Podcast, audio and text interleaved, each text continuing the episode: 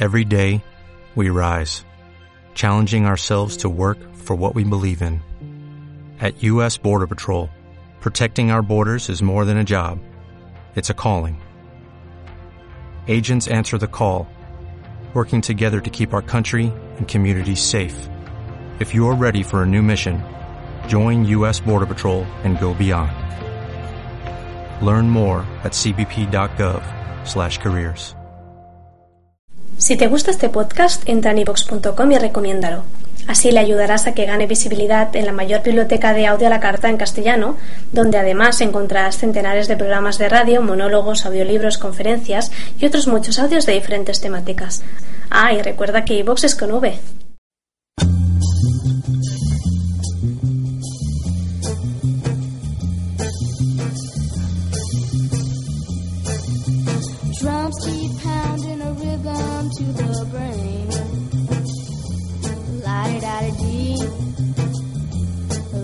la di da di da.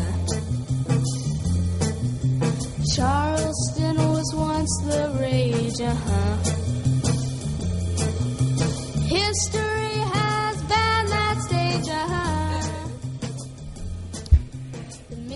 Maestra, autodidacta, autoritaria, monja, libertaria, goes on. Pedagoga, docente, educadora, despótica, dominadora,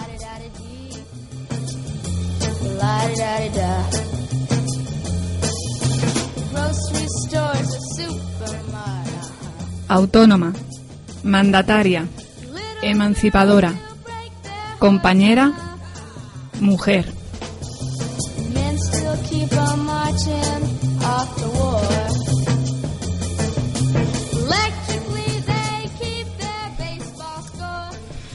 Buenas tardes, os damos la bienvenida a todas al programa Grita Margarita.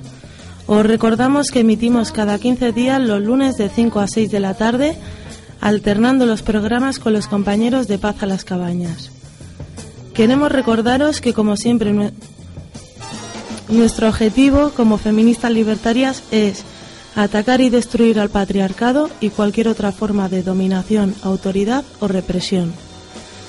Hoy el tema que vamos a tratar es el sexismo, o más concretamente la educación no sexista, pues consideramos que es una de las bases para eliminar el patriarcado. Para esto contaremos con varias entrevistas que hemos hecho, una al colectivo Paideya, que trabajan en una escuela libertaria y por supuesto no sexista. Esta será la que os pondremos hoy y para el siguiente programa, ya que este tema da para mucho, os traeremos algunas entrevistas de las escuelas convencionales. Como ya sabéis, también contaremos con algunas de nuestras secciones habituales. Biografía y bibliografía, además de música hecha por nosotras, las mujeres. Hoy estamos aquí cinco mujeres, yo soy Ainara y doy paso a mis compañeras. Hola, buenas tardes, soy Begoña. Hola, buenas tardes, somos Blanca y Ayla. Hola, por fin. Hola, buenas tardes, soy Andrea. Hola, soy Mamen, buenas tardes. Bueno, y ahora os vamos a dejar con una canción de los Electroduendes. La canción se llama Viva el mal, viva el capital.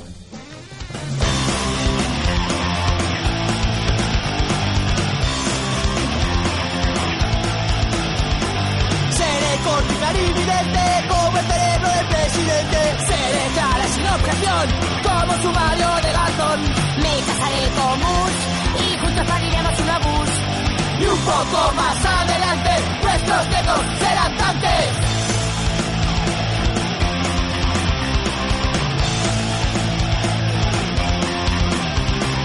Pasearemos de la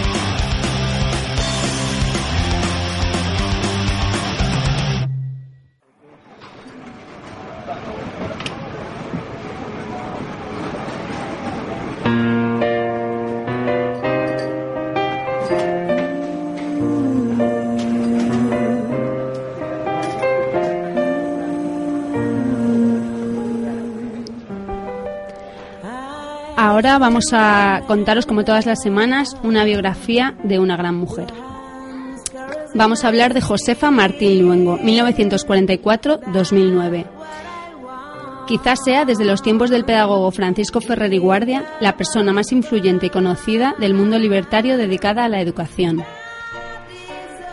Pepita, como era conocida por las personas a ella, a ella fue maestra, pedagoga, pensadora, anarquista, convencida feminista, cofundadora de la Escuela Libre Paidella, escritora,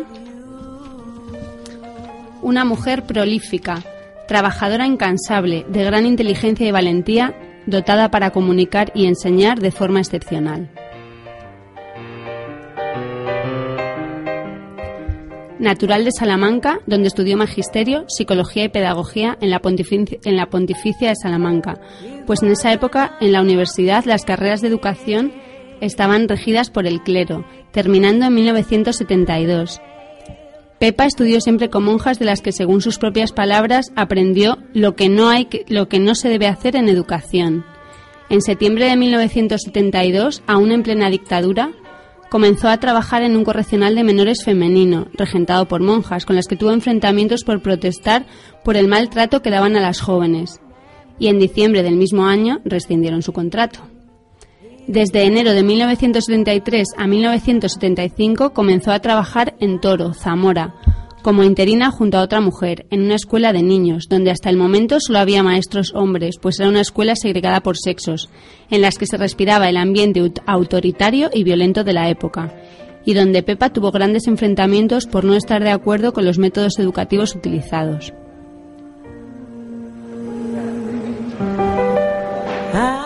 En el año 1975 se estableció y empezó a trabajar en Extremadura, tierra que la acogió en adopción comenzando su andadura de innovación pedagógica en Fregenal de la Sierra, Badajoz, dirigiendo una escuela hogar, tratando que el alumnado tuviese una educación integral, donde la formación de la persona y la adquisición de valores fuesen las pautas a seguir, cosa que hizo que las fuerzas vivas de la zona exigiesen su cese inmediato.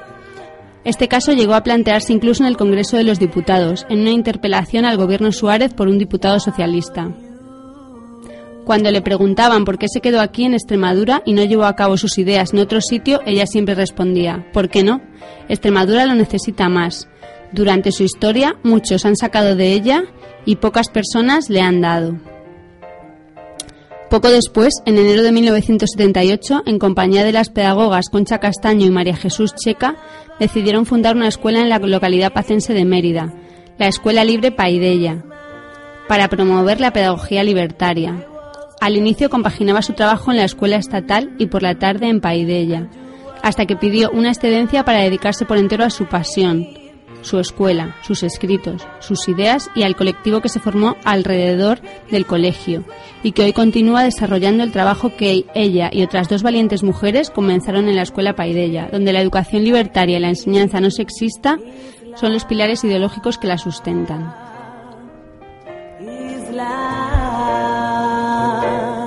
Feminista convencida, militante en el colectivo Mujeres para la Anarquía, estuvo siempre luchando por la igualdad de género, ya fuera en educación o en otros ámbitos. Tiene varios libros y numerosos artículos publicados.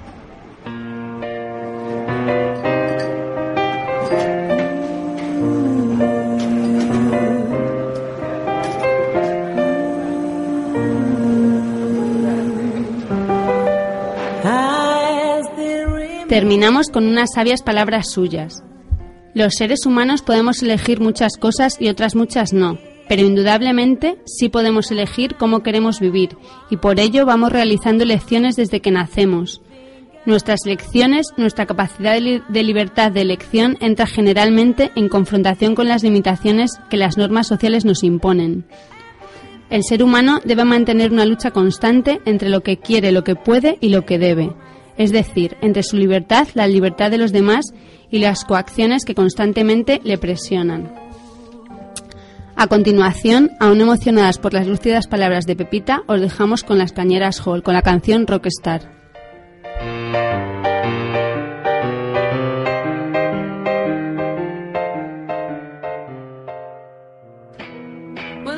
School. Oh. Went to school.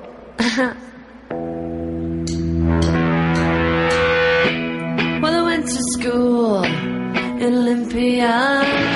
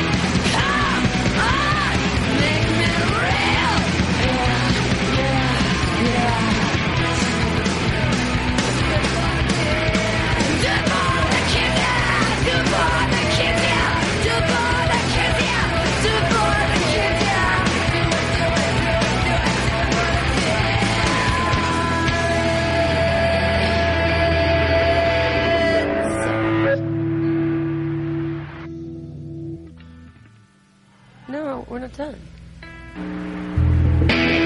Well, I went to school in Olympia.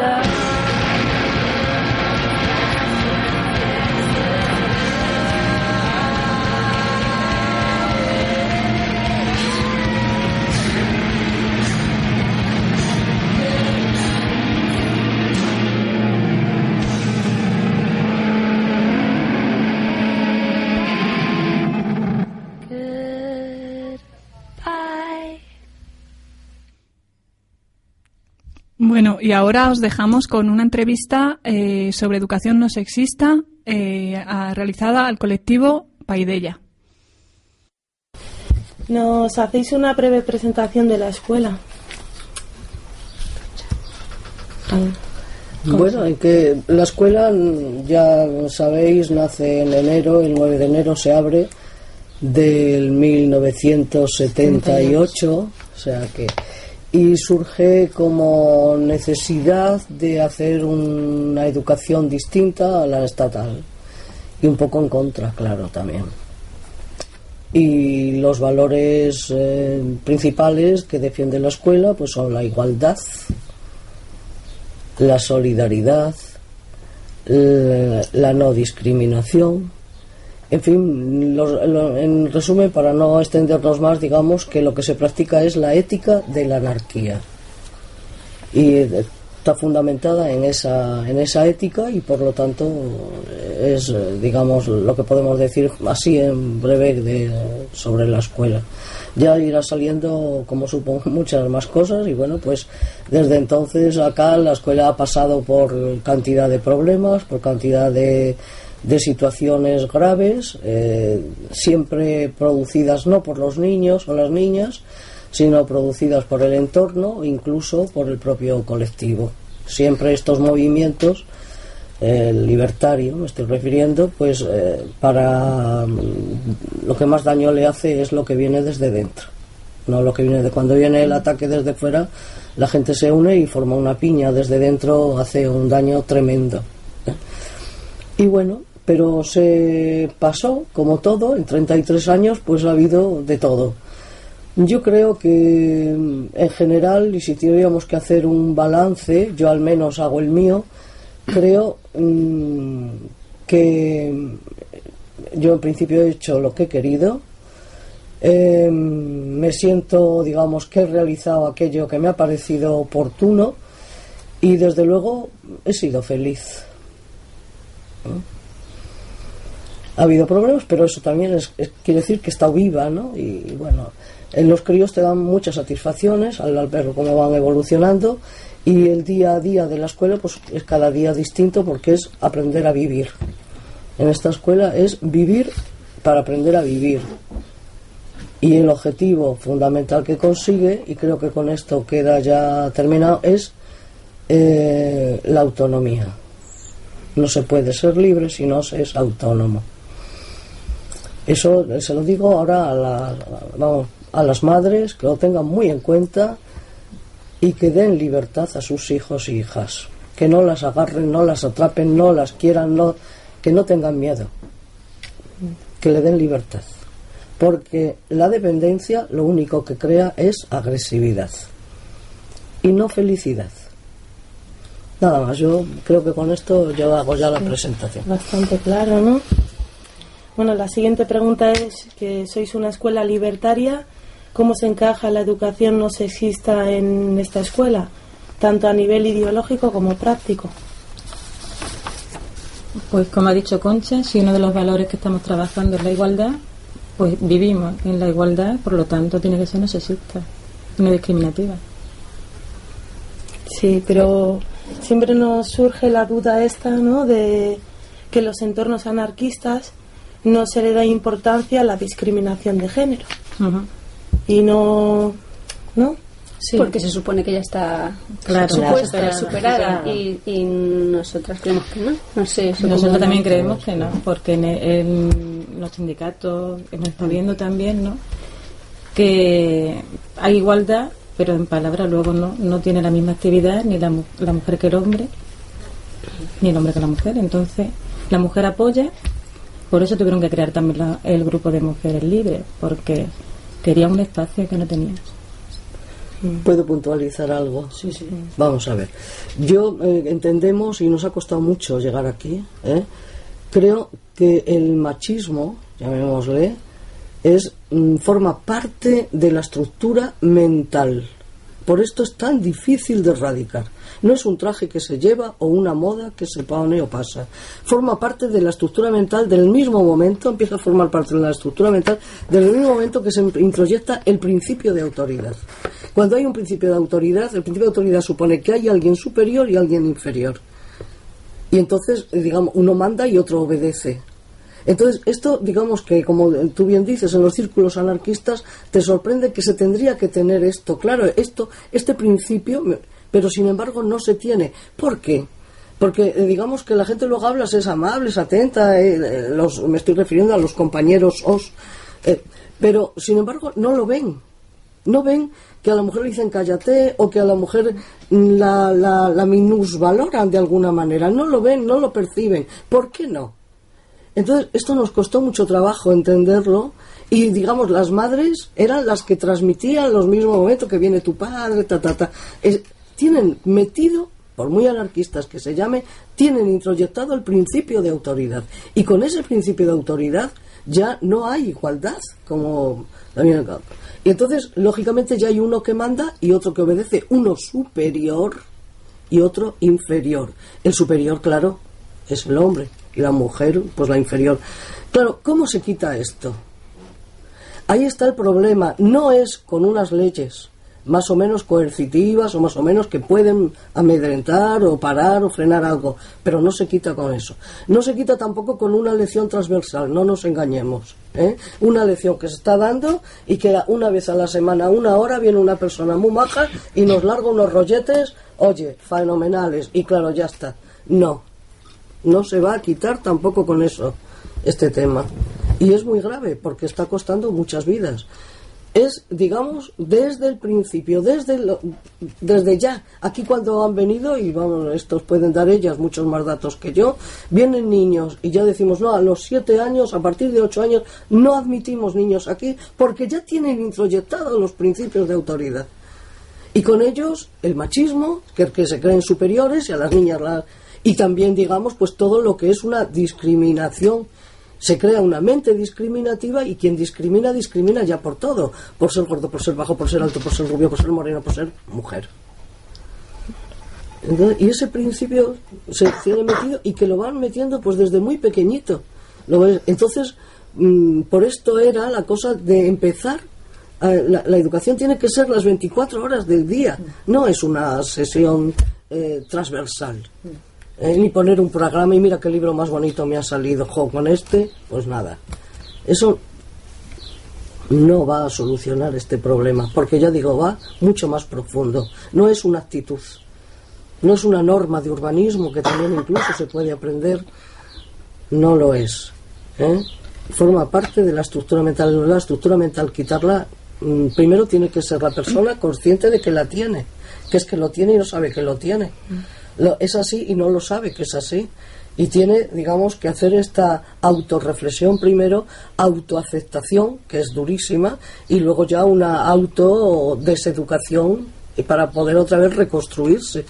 No es fácil, ¿eh? porque la estructura mental se construye en los primeros años de vida.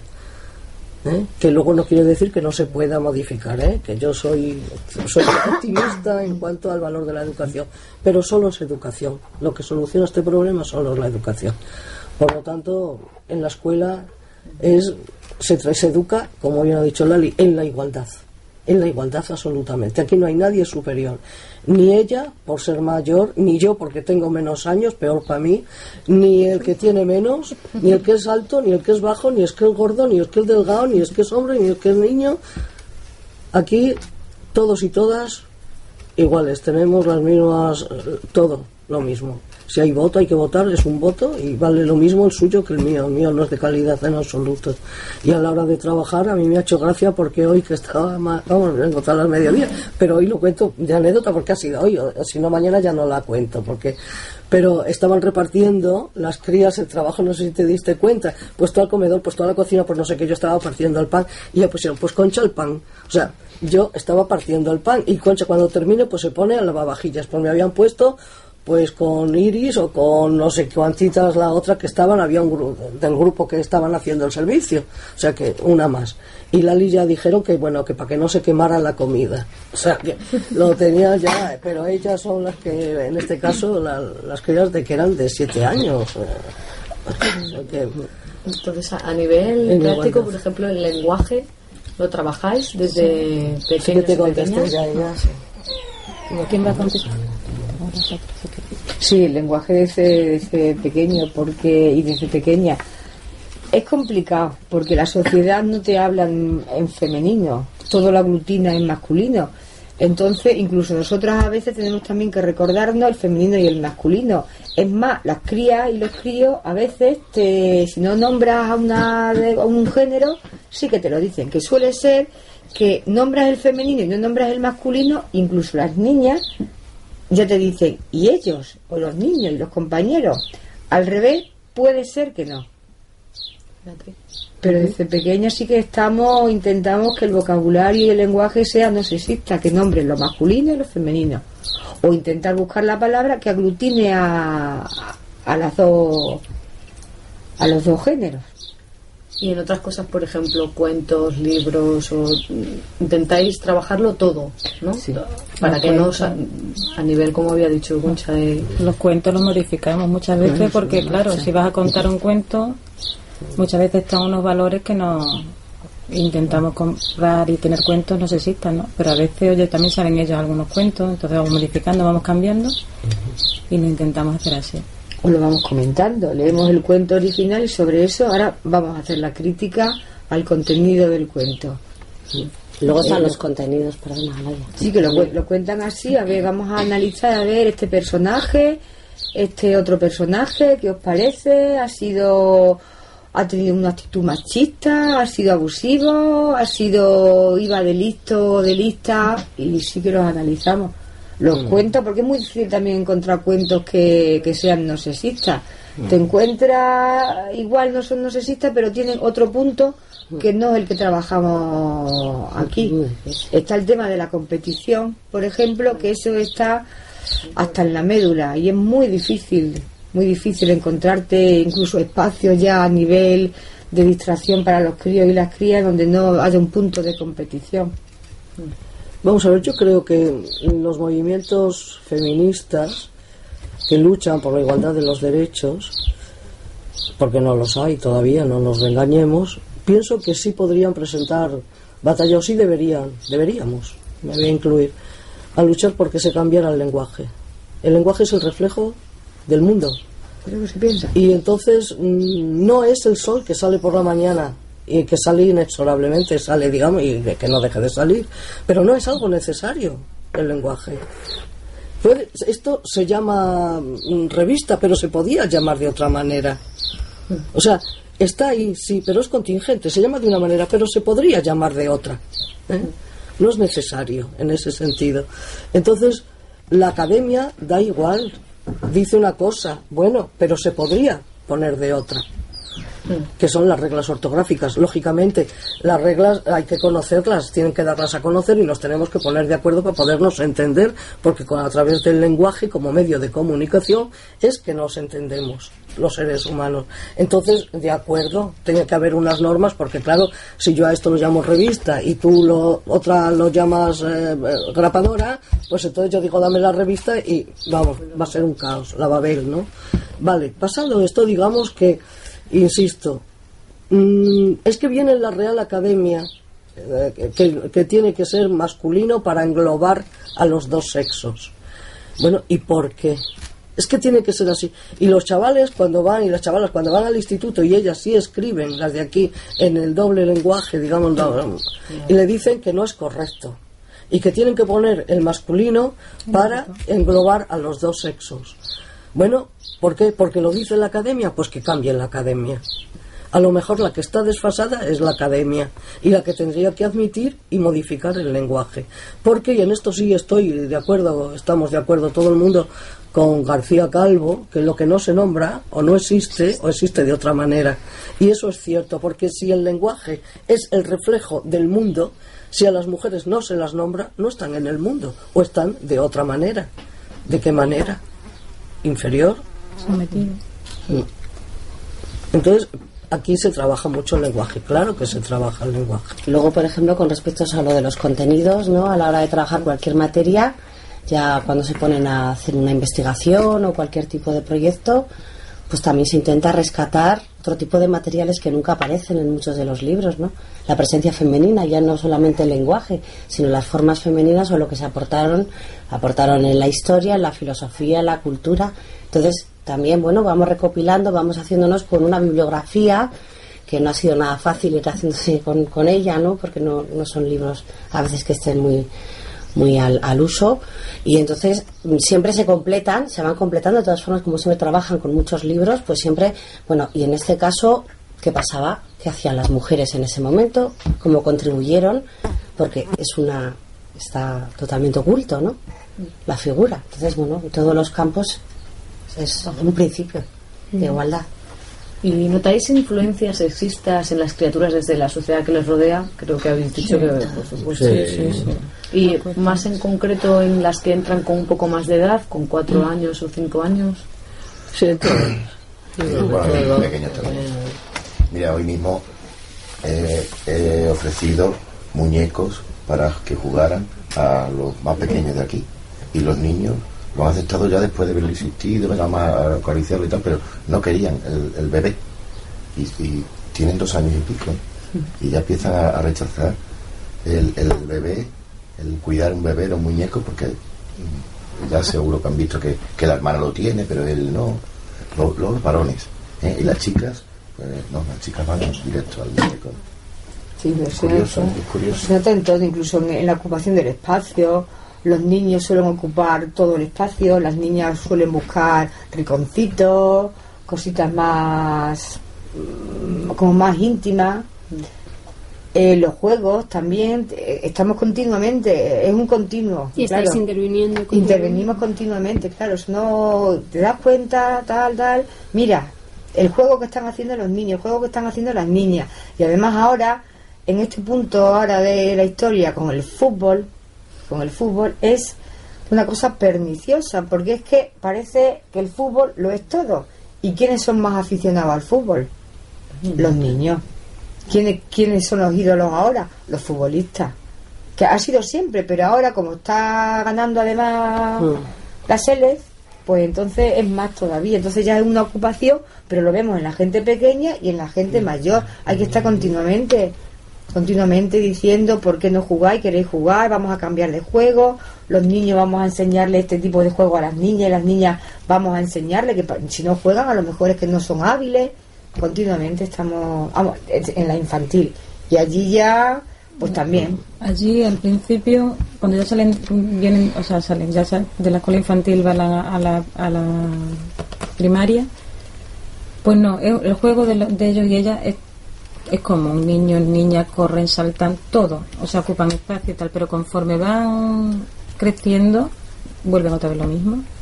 Y la influencia que hay, como ya son más mayores, ya empiezan a ocupar otra vez el espacio y esa es la lucha de siempre. Se expanden de una manera fija que tenemos que estar continuamente y vuestros no tenéis un espacio. ¿Por qué? No lucháis por un espacio. Y estamos viviendo, ¿eh? Y estamos viviendo en la igualdad. Y a pesar de eso, la influencia es grandísima. Es que viven en la sociedad también, no solo viven en la Claro, escuela. exacto. Y tienen unos padres, Sí. unas madres, que no en todos Sí. somos... La- y la sociedad, ¿no? Y la influencia La- que hay. los Y medios si de se ponen a jugar al fútbol, pues tiene que poner en el medio y el balón, pues para ahí, para que no me dé, pues me tengo que La quitar. van apartando. Ah, claro. La van apartando. Y sin Mm. darse cuenta, se van retrayendo, se van yendo, llegando, y cuando se dan cuenta ya no tienen espacio. Y es así, en todos sitios. Bueno, vais a la calle, vais a los parques, vais... Y cuando las criaturas salen de la escuela, ¿tienen interiorizado el no sexismo en sus actitudes y comportamientos? Sí, lo tienen interiorizado. sí. Sí. A veces Sí. pensamos que, mm, porque Sí. decimos, bueno, no sé, pero en momentos concretos es que sale, lo tienen interiorizado, que es lo importante, ¿no?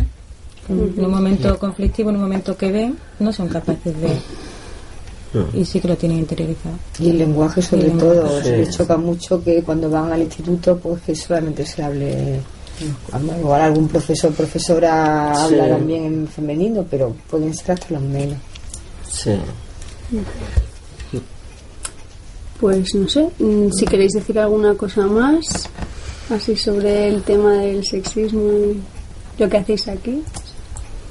Una cosa que se nos haya quedado en el tintero. Pues eh, dicho lo cual, a mí me parece que es- la sociedad lo tiene crudo, ¿eh? O toman cartas serias en el tema, o desde luego va a ser un problema muy, muy, muy grave. ¿eh? De hecho lo es, que lo sufrimos la mitad de la población mundial. Exactamente. Pero que no parece que se le vaya a poner, parchean, los políticos sacan las leyes estas de más o menos duras, coercitivas, para cuando ya el caso no tiene solución, porque a mí me parece que una, una mujer que ha muerto, eso ya no tiene solución. Y que él vaya a la cárcel o tal, la verdad, pues bueno. Pero de hecho no está sirviendo porque al año vienen en torno a las 60 confesadas, que yo creo que puede que haya más, pero vamos. Y siempre con lamentarse, lamentarse, no, no, y que den penas más fuertes, pero eso es para hacer un Estado más fuerte, un Estado más eh, coercitivo, y la coerción y la fuerza no, no, en este caso no creo que sirva absolutamente para nada. ¿eh? Es sencillamente un problema, ya digo, de educación, pero de tomarlo muy a fondo. Y no se arregla con llevar cuatro ordenadores o siete iPads o lo que sean esto a la clase, ¿eh? sino de actitudes también. Que se habla mucho sí de educa- el, la educación la educación pero tratan el tema desde lo más tierna desde lo infantil. Creo que no.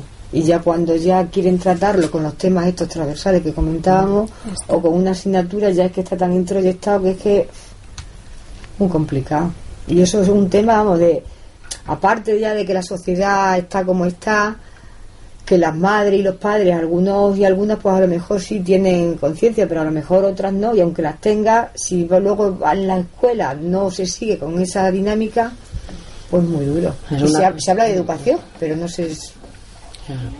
No, y es que la la, familia se transmite, ¿eh? Claro. que el, padre es la autoridad en cuanto haya una autoridad, en cuanto se mete el principio de autoridad, que el padre es la autoridad, pues el chico va a continuación.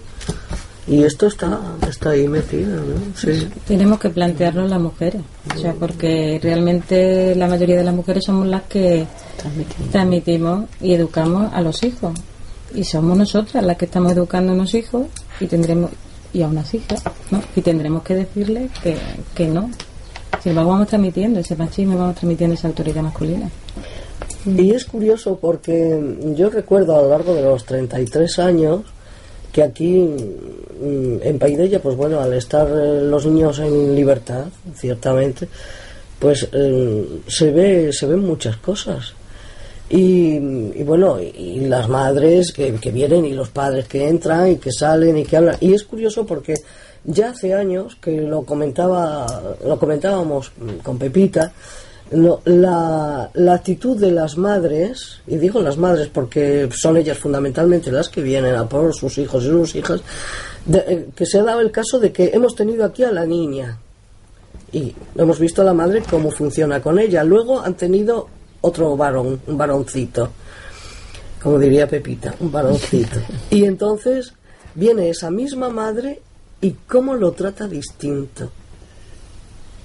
¿Cómo lo trata distinto? Al niño que a la niña. Y seguramente que a la madre, si tú le dices, está usted tratando distinto, estás tratando distinto al niño de la niña, no te lo admita. Porque es que ni siquiera es consciente. No es consciente de esto que está haciendo. A la niña es curioso, le da más, la quiere lanzar un poco más al niño, intenta protegerlo como muchísimo más. Mm, Es distinto. Hace de él pues más dependiente, un ser más dependiente que tiene que depender de, eh, de, de la mujer, pero sin embargo también, ojo, le mete el sentido de superioridad respecto de, eh, de la hermana. Y esto lo hemos comentado muchas veces Sí, porque lo vemos muchísimo, muchísimo, muchísimo, chicos, recibir al niño, como es que la madre es que se le cae la baba, es que se vuelve loca con el niño y la niña, pues, pero que lo hemos visto, ¿eh? Y no en un caso solo. Eso tiene que ver No, mucho con la casos. estructura mental que tenemos, que has comentado al principio, que es muy es que la mujer también la tiene, ¿eh? Ojo, tenemos. también, el machismo también, al final lo claro. sufrimos, Sí, lo, sí, lo sí, sí. llevamos. Y es, es, es fuerte el tener que deseducarte en este sentido. Y claro, lo que ocurre es que cuando, como la mujer lleva el papel inferior, pues es la que va, digamos, no va subida en el burro, que dirían, eh, pues, lógicamente se- cuando se cansa y ya quiere subirse, es cuando se da cuenta de, de- de- de lo que hay. ¿eh? Es decir, como lleva el papel peor, pues bueno, en un momento dado, cuando quiere reclamar una cierta igualdad, que yo ya no digo cierta igualdad, se da cuenta con que con que no, eh, que es lo que ocurre. En el matrimonio todo va bien, pero en cuanto ella le dice, bueno, ya no aguanto esto, esto, esto, esto y me largo, es cuando ya empiezan los problemas.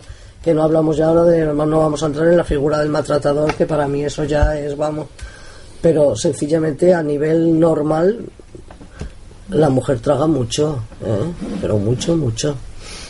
Pues nada, ojalá que salgan Y es a nivel inconsciente, porque cree que debe de, de ser así. Y ya digo que la, es que los trata, aquí lo hemos visto, lo comentábamos mucho, ¿verdad? Fíjate, bueno, verás, a ver que ahora le ha nacido un niño, vamos a ver.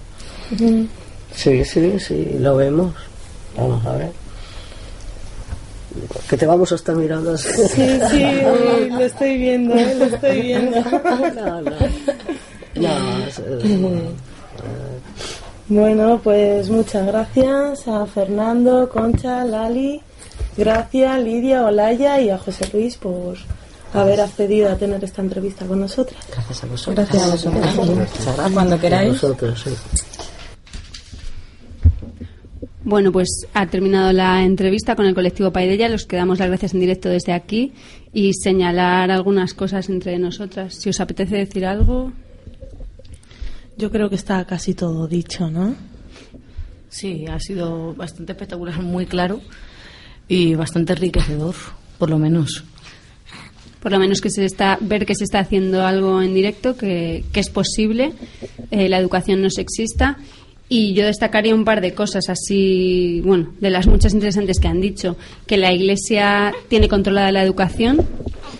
Eso significa que la educación tiene un poder muy grande, porque por eso, por eso la Iglesia no la quiere soltar y que una solución al sexismo está claro que, es la educación, más que leyes y otros parches que el Estado pone y al que realmente parece que no, que no le interesa cambiar esto. No sé si queréis añadir algo más.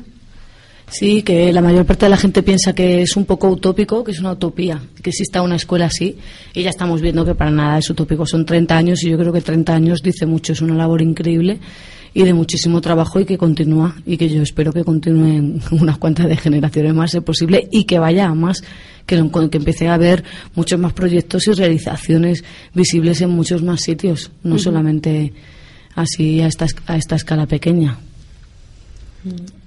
Bueno, pues nada más, terminamos y Pasamos con, con, con otra canción. Andrés, Sí. ¿la quieres presentar tú?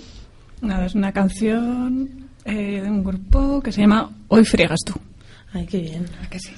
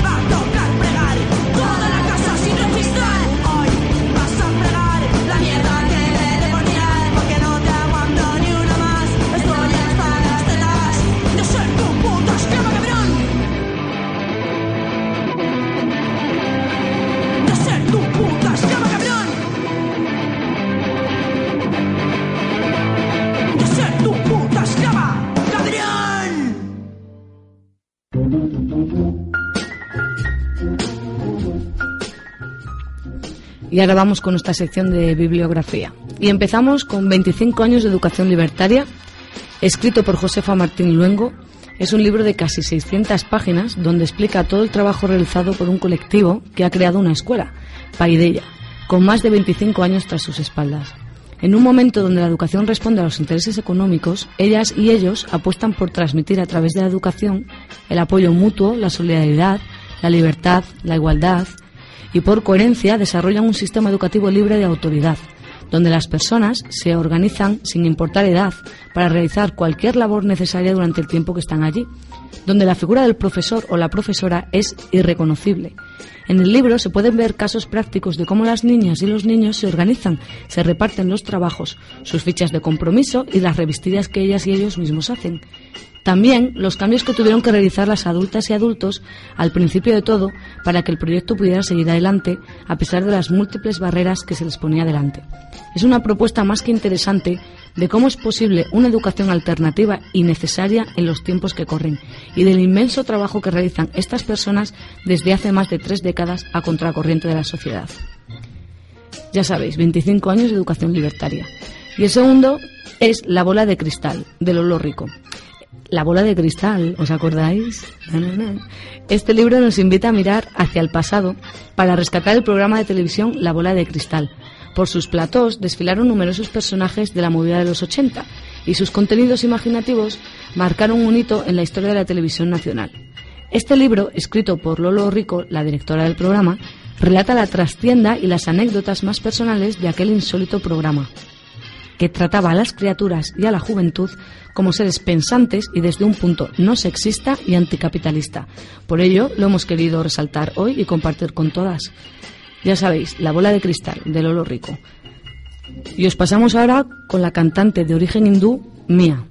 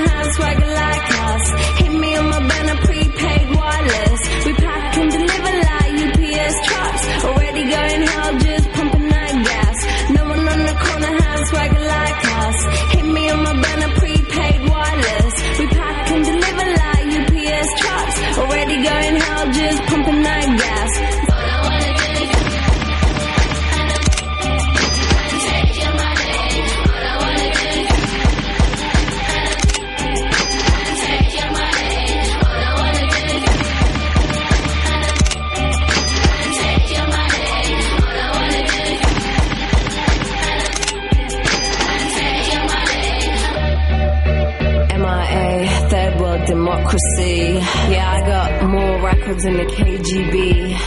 So, uh, no funny business. You already are.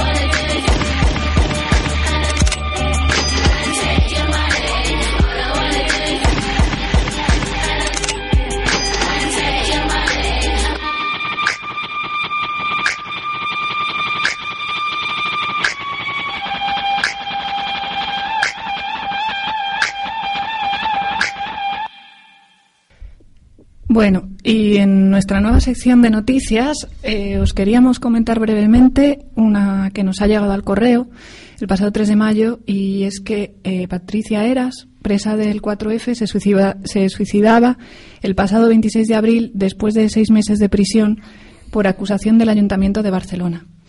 Patricia Eras era una de las personas condenadas por hechos que ocurrieron el 4 de febrero de 2006 eh, cuando se realizó una mega fiesta en una casa ocupada, propiedad del ayuntamiento y que había sido precintada. Eh, en, esa fecha, un policía local quedó en estado vegetativo durante el desalojo del local. Eh, ella, en cualquier caso, Patricia, no fue acusada de eso, sino del posterior lanzamiento de una valla contra la policía, acusación que ella niega, afirmando que ni siquiera estaba en el lugar de los hechos. Eh, Patricia Eras había relatado en su blog una versión de los hechos contraria a la versión aceptada por el tribunal y llevaba seis meses en prisión, cuatro de ellos en tercer grado, yendo a la penitenciaría solo a dormir y siempre se había declarado inocente. Por estos hechos que hemos relatado, hay en prisión tres, personas, Juan Pintos, Alex Cisterna y Rodrigo Lanza. Eh, la madre de Rodrigo eh, ha escrito una carta que os- nos gustaría leeros en próximos programas. Eh, Amnistía Internacional también denunció el caso y las torturas que recibieron los tres detenidos principales. Patricia Eras denunció también malos tratos.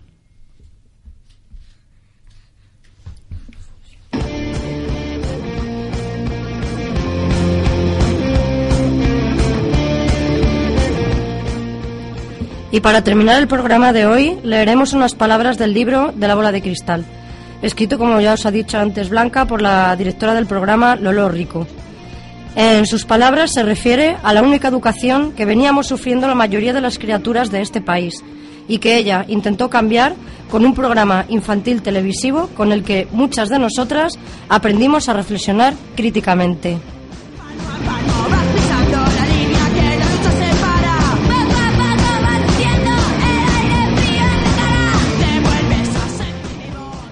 El caso es que durante 40 años nos habían enseñado a aprender, o sea, se nos había enseñado la diligencia y la docilidad suficiente como para que nos formáramos aprendiendo tópicos y, y estereotipos, pero tópicos y estereotipos que no tenían nada de inocentes, porque eran enemigos de la libertad.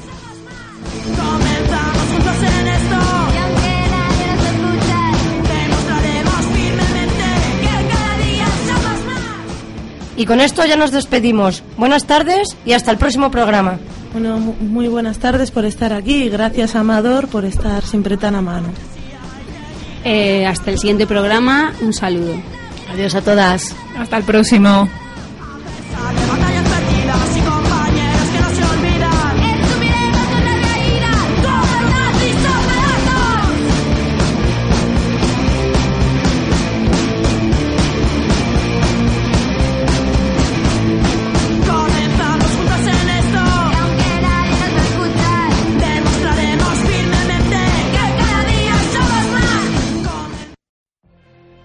Could have a career where the opportunities are as vast as our nation, where it's not about mission statements, but a shared mission? At U.S. Customs and Border Protection, we go beyond to protect more than borders, from ship to shore, air to ground, cities to local communities. CBP agents and officers are keeping people safe. Join U.S. Customs and Border Protection and go beyond for something far greater than yourself. Learn more at cbp.gov/careers.